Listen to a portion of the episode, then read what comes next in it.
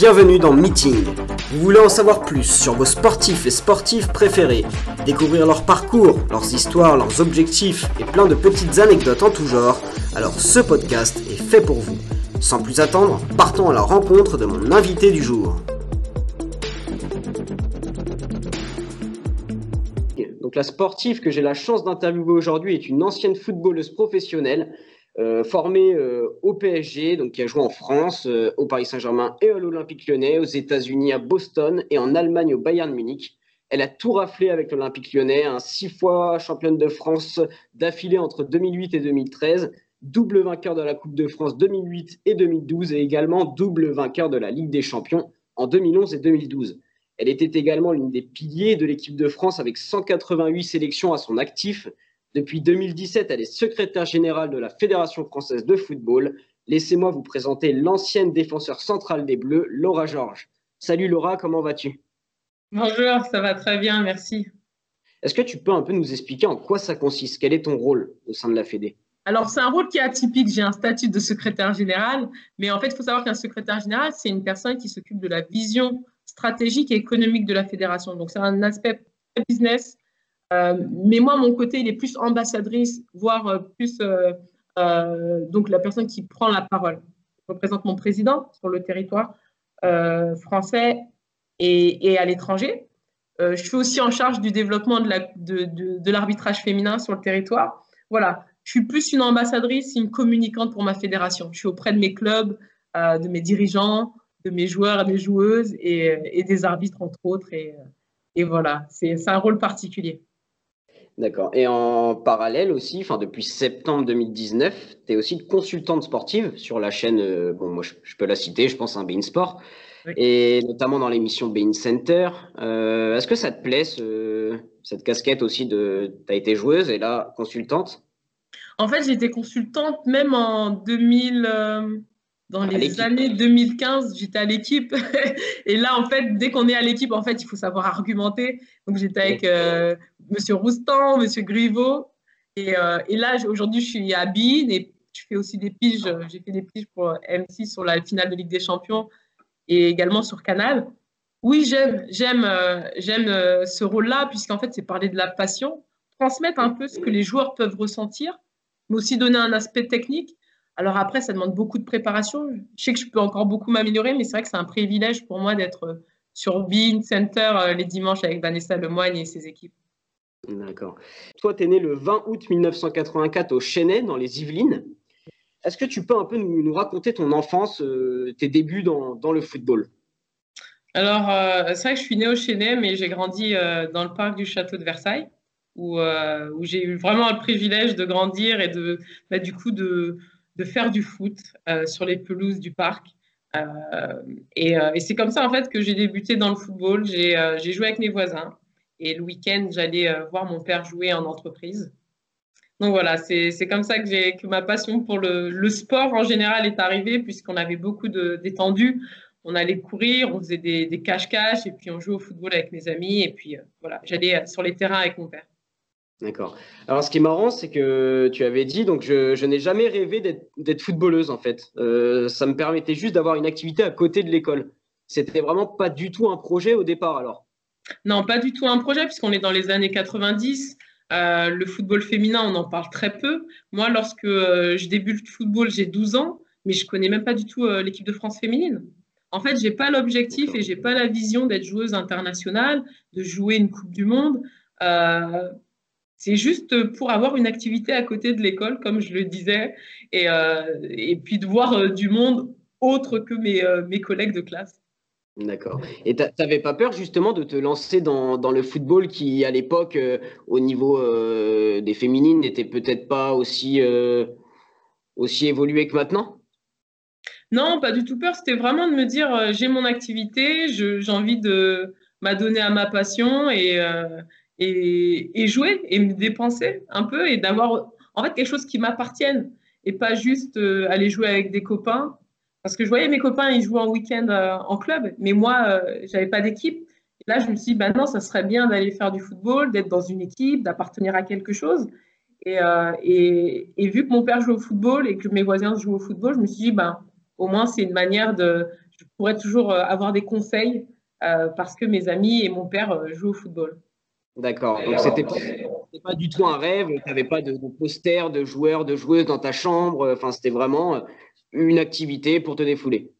J'avais des posters quand même. Si, si, si. Parce qu'en fait, ma passion, elle est quand même, elle s'est quand même développée. Euh, forcément, euh, je supportais le Paris Saint-Germain parce que mon père allait, euh, allait au stade et il était en tribune au Teuil. J'allais de temps en temps avec lui au Parc des Princes. Mais j'avais des posters. En fait, j'ai toujours été intéressée par, par le journalisme sportif. Je regardais pas mal de matchs et, et je lisais beaucoup de magazines. Et donc, du coup, bah, j'affichais les posters euh, sur les murs de ma chambre. Donc, c'était euh, les posters de Jafet Endoram qui a joué à Nantes. C'était les posters de Ronaldo, de Yuri Djorkaeff. Aujourd'hui, euh, j'y repense, je me dis, oh là là, qu'est-ce que je faisais? Mais voilà, c'était. J'avais quelques stars du football sur les murs de ma chambre. D'accord. Alors, on va parler un peu de ta carrière, surtout en, club, et de tes études aussi que, que tu as en, parallèle. Alors, toi, tu débutes en, 96 donc, euh, au Paris Saint-Germain.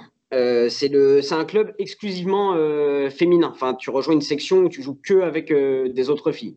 Dans les années 90, le Paris Saint-Germain avait sa section féminine, oui. Donc, on était, c'est toujours amateur, mais voilà, on faisait partie de l'association du Paris Saint-Germain, de l'entité association du PSG. Et oui, donc j'ai débuté tout de suite avec les filles. Mais euh, très tôt, j'avais donc j'avais 12 ans et très tôt, on m'a proposé d'aller m'entraîner avec les U13 euh, garçons du Paris Saint-Germain. D'accord. Et ça, tu n'as pas, eu, euh, pas eu un peu d'appréhension? Tu as, tout de suite voulu y aller ou tu étais un peu réticente au fait de te confronter à des garçons? Alors, c'est vrai qu'au début, je me suis dit, mais qu'est-ce que je vais faire avec les garçons? Bon, c'est des, des, joueurs qui sont en club, c'est le Paris Saint-Germain, ça va pas être facile. Et en fait, tout de suite, lorsque je, le premier entraînement, le coach parle aux joueurs et leur dit voilà, on, accueille euh, Laura, je veux, que, ça se passe bien, respectez-la.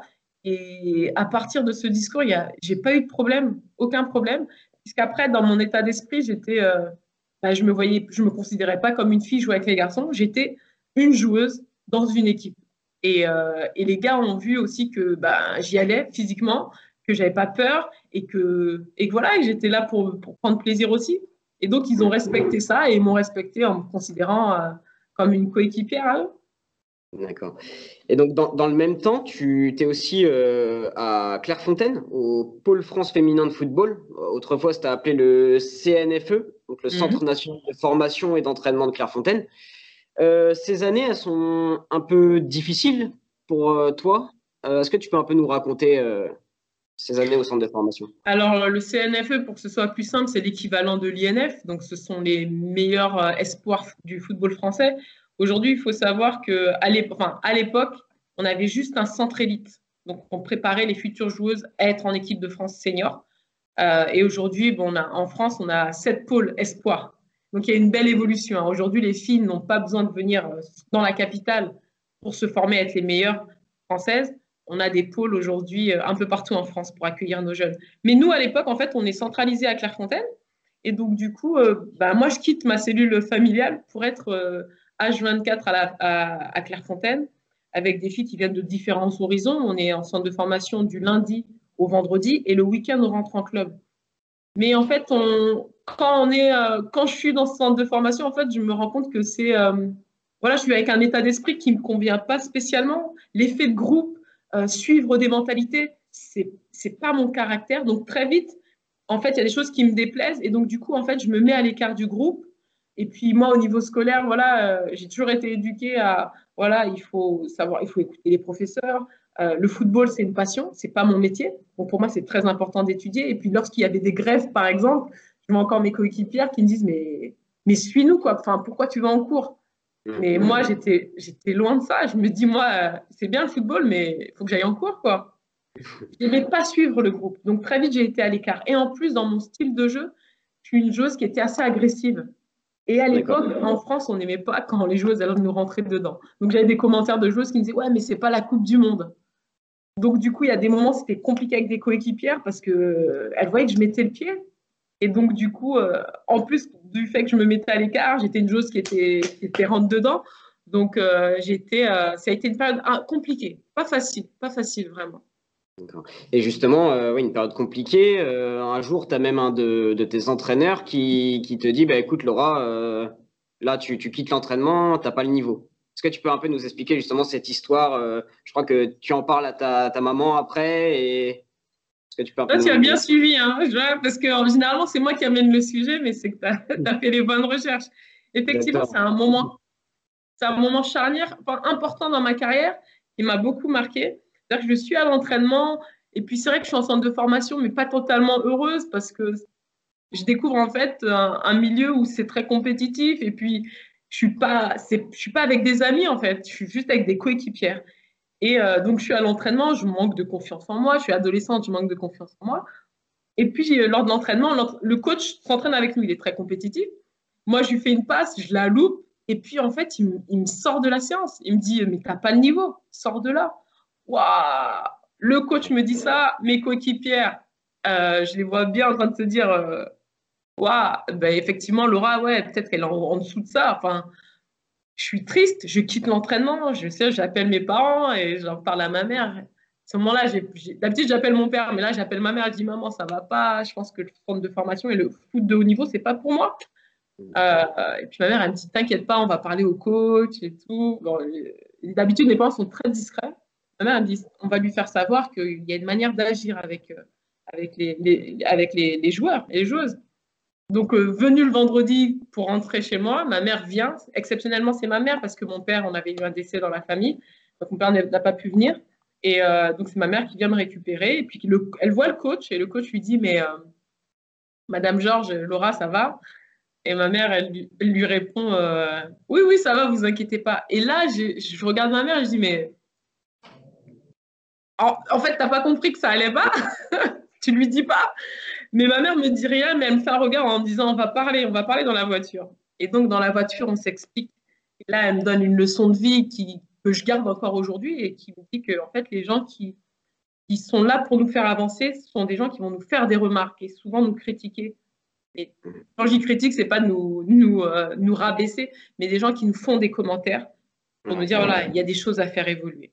Et effectivement, euh, quand je suis revenue la semaine euh, suivante, le lundi, euh, le coach m'a demandé, a demandé à me voir et m'a effectivement euh, donné les conseils dont j'avais besoin, en gros, de me reconcentrer sur mon jeu et de faire les choses simples.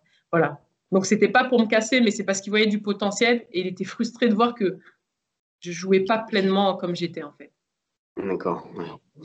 Alors justement, euh, tu disais là au départ de l'interview que au départ ton, ton souhait c'était pas du tout d'être au, niveau. Et là, quand tu es à Clairefontaine, est-ce que euh, tu commences vraiment à penser à jouer euh, en professionnel? En fait, j'ai ma collègue de chambre. on sait que dès qu'on va à l'entraînement, en fait, on passe devant le château de, de Clairefontaine, là où les Bleus s'entraînent. À l'époque, il n'y avait que les hommes qui pouvaient s'entraîner là on se dit, waouh, un jour, on aimerait bien. Ça voudrait dire qu'on a réussi. Si on est dans le château, c'est qu'on a réussi. Mais à ce moment-là, en plus, on sait que les, même l'équipe féminine, elle n'y est pas au château. on sait que même l'équipe féminine n'y est pas, mais on se dit, c'est là où on a envie d'aller. Et si on y est, ça veut dire qu'on est en équipe de France. Donc, on, déjà, est en train d'espérer que l'équipe de France féminine y serait et qu'on en ferait partie. C'est là où je me suis, je me suis rêvée à me dire, ben, ça serait bien de faire du haut niveau et de faire ce football en formation pour atteindre le haut niveau. Hmm, d'accord. Alors, en 2004, là, tu vas partir à l'étranger, aux États-Unis, à l'université de Boston, donc euh, pour tes études hein, euh, et euh, pour jouer aussi dans le championnat universitaire en NCNA. comment tu as vécu ce, ce, périple américain là? En fait, c'est vrai que j'ai fait 50 ans de formation et je me dis il est temps de partir, voir une autre culture. Et c'est vrai que sur ma dernière année, Ma chance, c'est que Boston College vient en spring break à Paris. Euh, et j'ai demandé une dérogation pour aller jouer euh, en pleine semaine euh, avec mon club du Paris Saint-Germain face à l'équipe de Boston College. À l'issue du match, la coach et le coach assistant viennent me voir et me disent Est-ce que tu parles anglais? Est-ce que tu serais intéressé pour venir jouer à Boston? Et il s'avère qu'à cette même période, j'étais en contact avec un club américain, puisque ma collègue de chambre, un an avant, avait été transférée aux États-Unis et il me dit, Laura, notre coach, il est intéressé. Et ça, c'est l'université de Rutgers. Euh, et elle me dit, euh, et donc ça avait germé déjà dans ma tête. Et quand Boston College est venu, donc en gros, j'avais deux clubs, deux, universités qui étaient intéressées. Il s'avère que Boston College m'a invité à Boston pendant trois jours. Et, là, j'ai compris que c'est là où je voulais, je voulais vivre. C'est un campus euh, voilà, à, taille humaine et c'était une autre mentalité, c'était une autre vision pour ma carrière. Et au niveau académique, scolaire, c'était m'enrichir et faire du haut niveau scolaire. D'accord. Oui, parce que c'est vrai qu'en plus, les, États-Unis, au niveau du, sport féminin, le... alors c'est pas le football là-bas, c'est le, soccer, mm. c'est un sport euh, phare au niveau des, féminines. Euh, ça, euh, est-ce que c'est quelque chose qui a. T'as porté ton choix sur les États-Unis aussi pour ça? J'ai porté mon choix sur les États-Unis parce qu'en fait, j'ai toujours aimé la culture anglophone. Apprendre l'anglais très jeune, je me suis toujours dit que je voyagerais et qu'il fallait que j'apprenne l'anglais. Euh, la culture américaine, moi, je l'ai découvert à travers les films, hein. euh, mais j'avais envie de quelque chose, de vivre autre chose, de vivre une autre culture. Euh, donc, je me suis toujours préparée à bien parler l'anglais, ou en tout cas essayer de, de m'y passionner. Et oui, je, me voyais partir à l'étranger jouer au foot ou étudier. Et j'ai utilisé le football. Le football a été un passeport pour moi. Et je l'ai utilisé. J'ai utilisé le football pour payer mes études j'ai obtenu une bourse pour être, pour être euh, étudiante aux États-Unis. D'accord. Et une petite chose, assez, une petite anecdote aussi assez, assez folle. Tu as, rencontré là-bas euh, George Mumford, un préparateur mental, et pas n'importe lequel, puisqu'il a été le préparateur mental de Michael Jordan quand il jouait à Chicago. Mm. Euh, ça devait être super enrichissant de discuter avec cet homme-là. Alors, alors George, c'était le préparateur mental des Chicago, des Chicago Bulls et, de, et des Lakers. En fait, il a suivi Phil Jackson. C'est marrant parce que je lis son livre à Phil Jackson et il parle justement de George Mumford.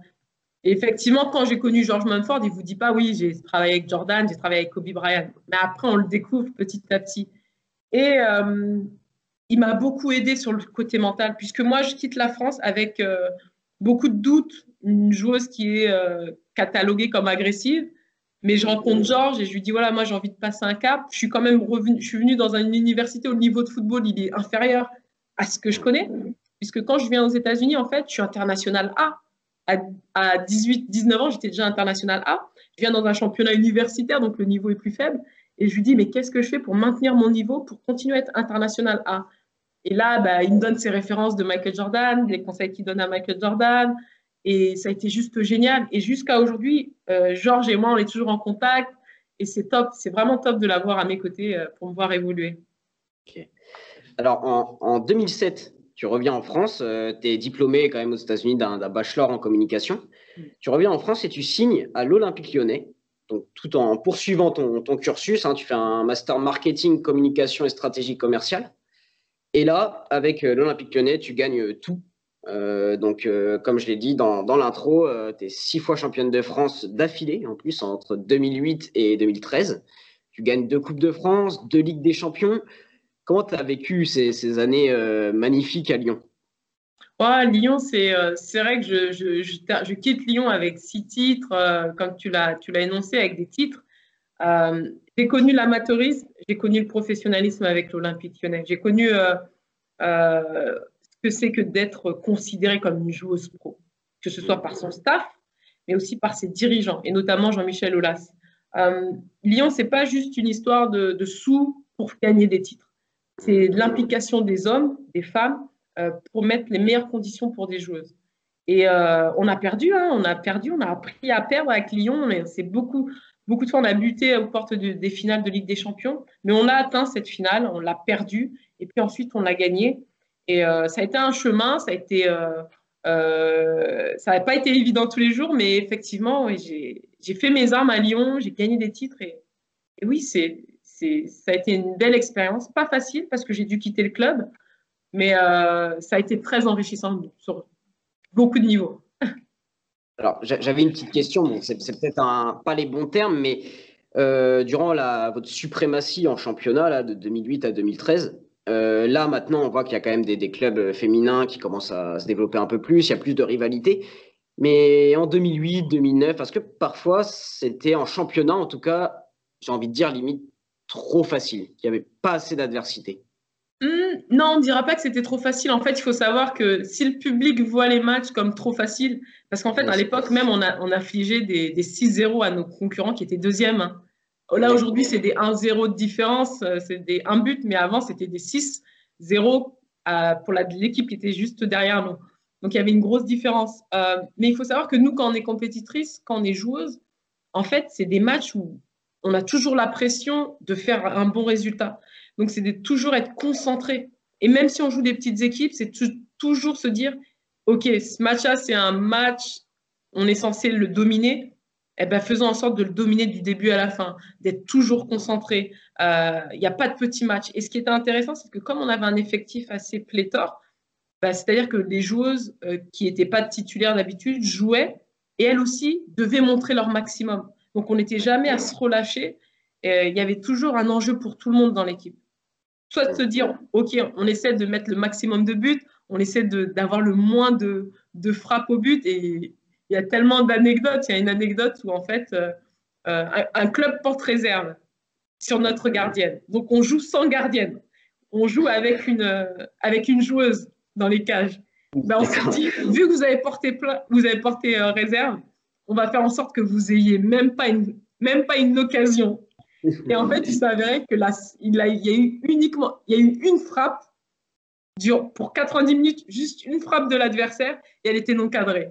Et ah là, on s'est dit, voilà, vous avez voulu porter réserve. En fait, on se donnait des challenges. Et c'était euh, une manière, en fait, de rester euh, concentré sur les objectifs. Alors, avant de, avant de, passer à la suite, j'aimerais juste revenir sur, euh, tu l'as cité euh, à un moment là, Jean-Michel Aulas, qui est un, président de club voilà, qui, qui, peut être critiqué pour certaines choses, mais en tout cas, on ne peut pas lui enlever que c'est quelqu'un qui, qui, a participé au développement du foot féminin et qui, au-delà de, de, juste l'aspect financier, tout ça, est aussi quelqu'un qui fonctionne beaucoup à, à l'affect. Il est proche de, des joueuses. vous lui devez beaucoup à, à cet homme-là, non? On lui doit beaucoup, le football français lui doit beaucoup parce que c'est un visionnaire et c'est quelqu'un en fait. Euh, dans les médias, je le vois très critiqué parce qu'effectivement, il est dans les médias, il aime tweeter, euh, c'est un passionné. Et je pense que toute personne qui prendra le temps d'échanger avec lui le verra différemment. En fait, c'est quelqu'un qui aime le sport, qui aime euh, aller au charbon. Alors oui, après, il peut être très impliqué d'une manière voilà, qu'on apprécie ou pas. Mais humainement, c'est quelqu'un qui donne avec son cœur et sincèrement. On l'a vu, il est impliqué sur nos projets de développement d'équipe, il était présent au match. Et ça, en fait, euh, ça, c'est important. Dès que vous êtes dans l'humain, eh ben, c'est ce qui vous donne le surplus parfois pour aller vous dépasser lors des matchs. C'est ce qui fait souvent la différence. D'avoir des dirigeants qui sont derrière vous, ça fait une grosse, grosse différence.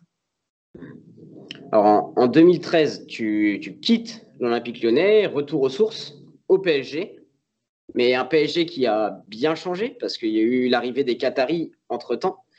Et justement, tu, toi, tu dis que quand tu retournes au PSG, euh, c'est plus du tout euh, pareil. C'est devenu vraiment un club ultra professionnel. Tu dis que c'est des, des, super conditions et des conditions que tu n'avais même pas forcément connues à Lyon. Vraiment, c'est plus le même club c'est euh, ça, a monté en cran. Un camp alors moi, j'ai débuté au Paris Saint-Germain au camp des loges, donc c'est terrain stabilisé, vestiaire. Euh, voilà, c'est les vestiaires qu'on partage avec différentes équipes. Donc alors que là, je rentre, je reviens au Paris Saint-Germain, on est à Bougival, on a un terrain, une pelouse juste exceptionnelle. On sait que le Paris Saint-Germain a, Jonathan Calderwood euh, venant euh, exprès d'Angleterre pour avoir les plus belles pelouses de football. Bah, donc du coup, il ils forment des, jardiniers, enfin pas des jardiniers, mais des, on appelle ça des spécialistes du terrain, pour nous mettre les meilleures qualités de terrain. Donc à l'entraînement, on a un super terrain, on a quelqu'un qui s'occupe de nos équipements, euh, on a des administratifs qui préparent, qui nous envoient des feuilles de route pour préparer nos déplacements. Enfin, oui, c'était professionnel, oui, c'était un autre Paris Saint-Germain, c'était aussi une autre atmosphère. Et ça se remarque notamment sur les résultats puisque vous, vous êtes finaliste euh, de la Ligue des Champions en 2015 et en 2017. Donc euh, voilà, je suppose que ça, ça doit être des bons souvenirs d'être arrivé jusqu'en finale de cette grande compétition, mais en même temps des souvenirs un peu douloureux parce que forcément, quand on perd, c'est toujours un peu amer. Comment tu as vécu ces, deux, finales? Ah, c'était euh, c'était compliqué. C'était pas pas les mêmes comment dire c'était pas les mêmes scénarios. Il y a la première finale en 2015 à Berlin, elle est très frustrante. Euh, je sais que je me blesse. Euh, une semaine avant la finale. Je revenais de blessure, mais on, je fais un match test. Et sur le match test, en fait, on me fait jouer 90 minutes, mais je me blesse. Alors que normalement, on fait un retour de match, de blessure, on joue euh, peut-être 40, 45 minutes. et on se dit, c'est bon, elle a joué, elle a le rythme. Donc, je joue pas, je débute pas le match. Enfin, c'est frustrant de, de, rentrer sur une finale où on débute pas, mais c'est comme ça. Et on, peut, on peut mettre à mal l'équipe de, de Francfort, mais voilà, on se prend ce but à, vers les, les, fins de jeu. C'était dur. et puis, l'autre finale, et l'autre, ah, c'était face à l'Olympique lyonnais. Oui, c'était face à l'Olympique lyonnais. Oui, oui, oui, on était, à, on était sur penalty et ça a été très dur parce que j'ai eu après les critiques de mon coach et euh, alors que voilà, j'avais eu des échanges avec lui pour certaines raisons et ça a été très dur de terminer de cette manière-là. Cette finale a été très très frustrante. Alors, une petite par contre différence entre ton club, l'Olympique lyonnais, et le PSG, c'est notamment au niveau des présidents. Bon, on va vraiment euh, passer très vite là-dessus, mais en gros, le, président bah, Nasser El Khalafi, qui, est toujours en poste, euh, allait pas forcément voir les matchs des féminines. Il n'avait pas le, même intérêt que pouvait avoir Jean-Michel Aulas. Donc toi, tu l'as, voilà, tu l'as dit. Euh, maintenant, je suppose que vos relations sont, plutôt euh, de bons termes, puisque en plus, ça a fait changer les choses. Euh, depuis les, l'équipe féminine du PSG a même été en stage au Qatar. Euh, pour jouer une rencontre de Ligue des Champions contre Glasgow. Non, ils ont joué aussi, pardon, une rencontre en Ligue des Champions contre Glasgow au Parc des Princes, qui normalement c'est réservé aux hommes. Donc il y a quand même eu des évolutions. Donc, toi, tu as participé à ces évolutions en manifestant voilà, ton, ton opinion là-dessus. Ça, c'est une histoire qui est particulière parce qu'en fait, j'ai donné une interview au Monde, je cite le journal, hein, le, monde souhaitait que je parle. En fait, on était à une période où on allait jouer trois fois d'affilée euh, face à l'Olympique lyonnais. Et donc, il voulait avoir mon ressenti en tant qu'ancienne joueuse de Lyon sur le Paris Saint-Germain, comment la, comparaison entre le Paris Saint-Germain et l'Olympique lyonnais. Et dans la conversation, on parle forcément des dirigeants, des structures. Et après, on aborde le voile, on aborde d'autres sujets. Donc, euh, je me dis, bon, il y a beaucoup de sujets qui sont tendancieux, un peu, pas tendancieux, mais qui sont, euh, qui sont on va un peu sur, sur différents sujets. Mais je, Et je dis aux journalistes, bah, j'aimerais bien relire l'article parce que aujourd'hui, il faut savoir que beaucoup de gens veulent parler de certains, du foot féminin, mais n'ont pas la matière ou n'ont pas les, la, forcément des, ne posent pas les questions, euh, enfin, posent des questions juste pour avoir des, des buzz. Et je lui dis, voilà, j'aimerais bien euh, relire l'article. Elle me dit, ah non, on ne fait pas relire chez nous. Je dis, ah bon? Mais le problème, c'est que euh, vu que vous ne maîtrisez pas le sujet du foot féminin, moi, j'aimerais le relire. Ça a traîné, ça a traîné. J'ai relancé notre attaché de presse. Euh, j'ai finalement eu l'article et en fait, beaucoup de choses ont été entrecoupées. Ont été coupées, coupées, coupées. Et des informations et, l'article, j'ai demandé à, ce que l'article ne soit pas paru, ne paraisse pas si n'ai pas si les choses ne sont pas mises euh, entièrement, si les informations que j'ai données ne sont pas données entièrement. Malheureusement, l'article est paru et je n'avais pas vu le titre quand j'ai eu relecture du, de, de l'article. Et là, le titre, c'était Nasser ne vient pas au match.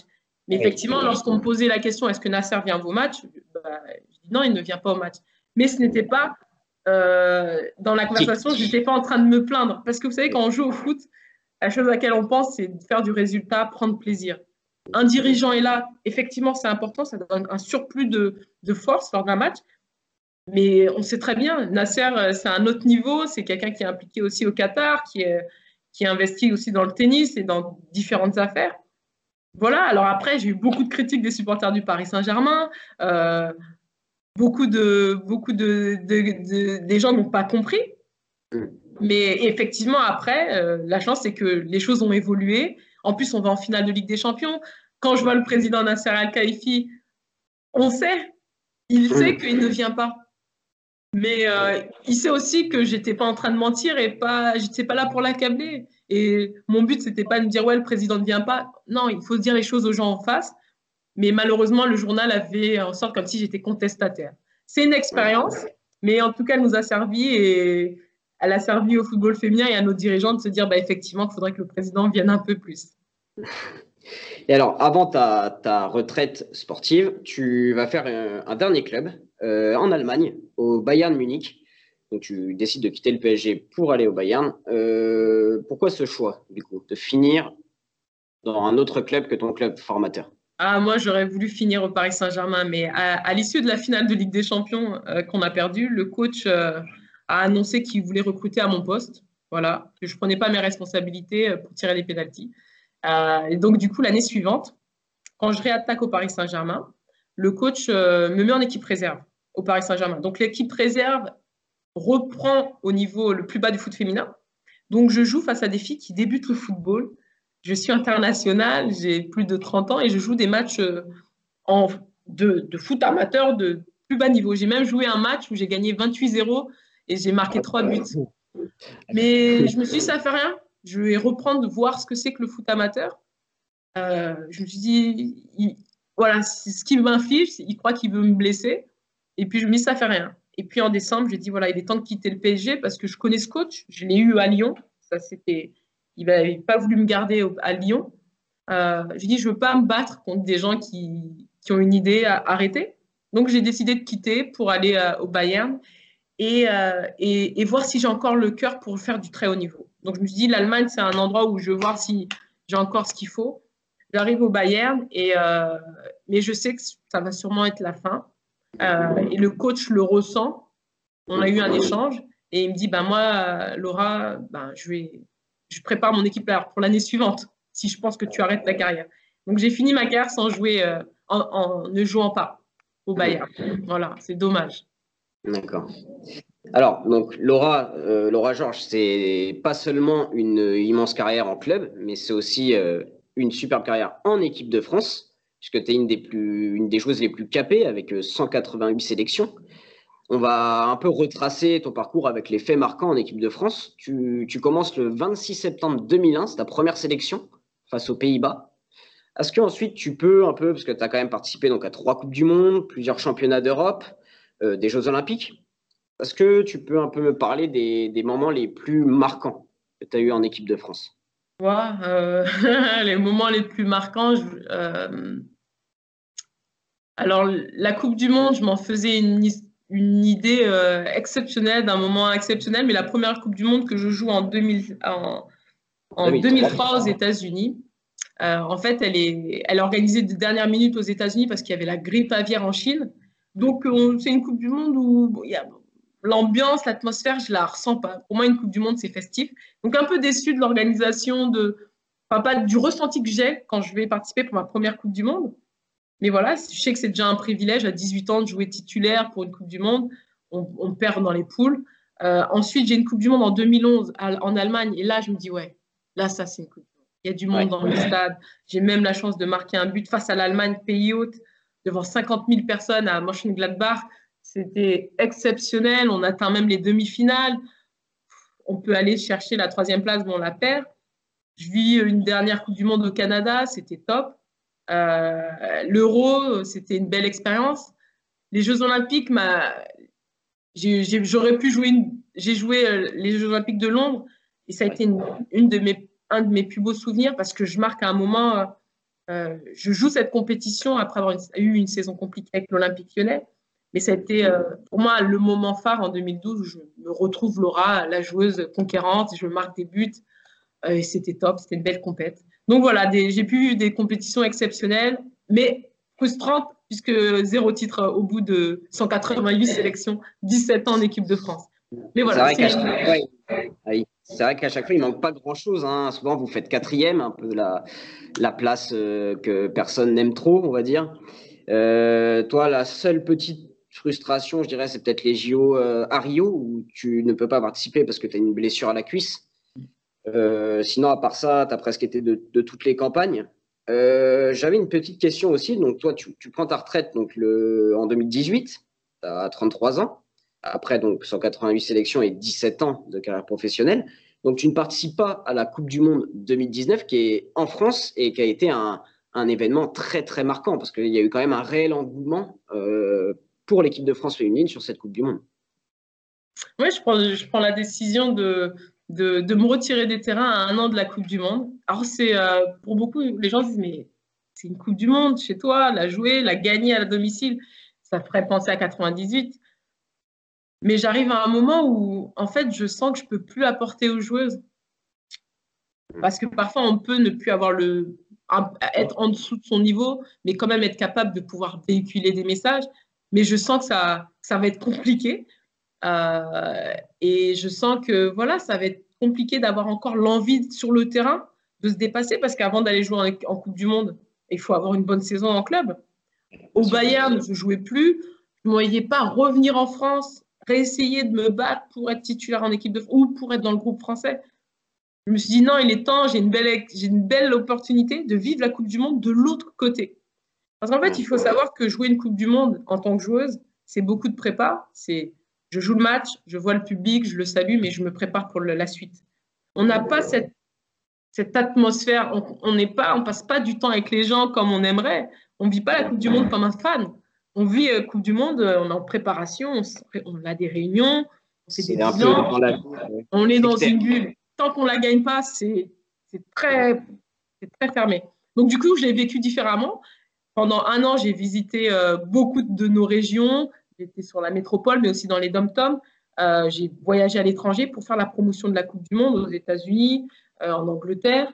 Euh, on a beaucoup voyagé, on a fait des super événements. J'étais durant la Coupe du Monde avec nos volontaires. J'ai visité l'ensemble de nos stades, rencontré l'ensemble de nos volontaires qui font cette Coupe du Monde. Ce sont eux qui sont aux petits soins pour les supporters.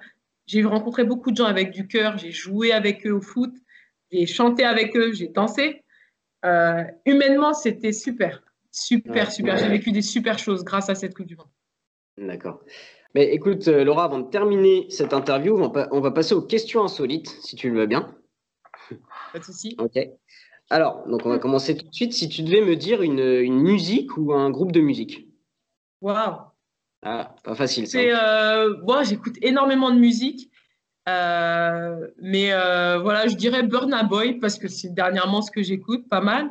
Mais j'écoute beaucoup de jazz et il y a un artiste que, que, que je découvre. Je prends mon portable juste pour le, pour le citer.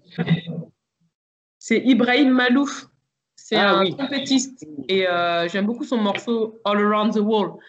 Top, top, top, top. Mais du jazz, pour, ça fait, c'est top d'écouter du jazz. Pour se relaxer, c'est super. Ok. Alors, un, film ou une série? Alors, une série. Euh, ah oui, alors, oulala, j'en ai beaucoup. Hein. Ah. Mais euh, eh ben, j'aime beaucoup euh, la série espagnole. Comment elle s'appelle celle-ci? La plus populaire qu'on connaisse. La Casa del Papel? La Casa del Papel. les Telefonistas, que j'aime beaucoup.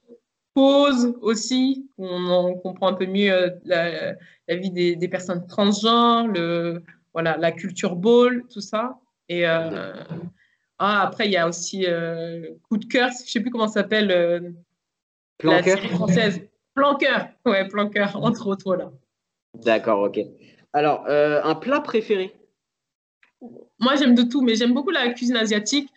J'aime, j'aime aussi mes plats entiers, hein, mais euh, ah. j'aime beaucoup la cuisine asiatique, les bobounes, les bobounes. Et euh, voilà, après, si je dois parler de, des plats entiers, bon, le colombo, c'est une base. Mais euh, voilà, j'aime bien les grillades. Ouais, voilà. D'accord. Mais j'aime de tout, c'est, c'est particulier. Alors, une destination de vacances? Je vais faire la promotion de la Guadeloupe. Je la recommande vraiment, hein, la Guadeloupe. En plus, dans ces périodes-là, c'est pas mal d'aller aux Antilles. Mais euh, j'ai beaucoup aimé la Thaïlande et, euh, et voilà. D'accord.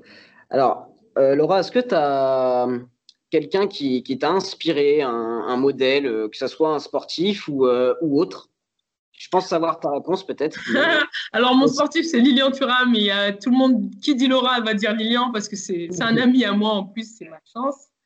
Il m'a beaucoup inspiré, non pas parce que c'était un bon défenseur, mais c'est parce que c'était une personne vraiment sympathique, humble et disponible. Dès lors que je le voyais à Clairefontaine avec les Bleus, il était toujours, venu, euh, toujours à, venir euh, saluer les filles, à venir échanger avec nous. Et, ça, ça m'a marqué. Je me suis dit qu'un jour, j'aimerais être aussi sympathique que lui voilà, sur les terrains.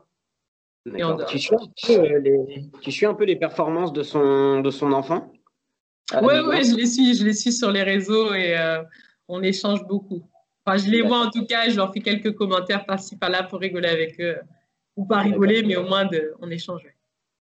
Ok. Alors, euh, pour terminer cette interview, tu vas essayer de caractériser en deux mots. Euh, sympathique, empathique. Ah, mal. Pas mal.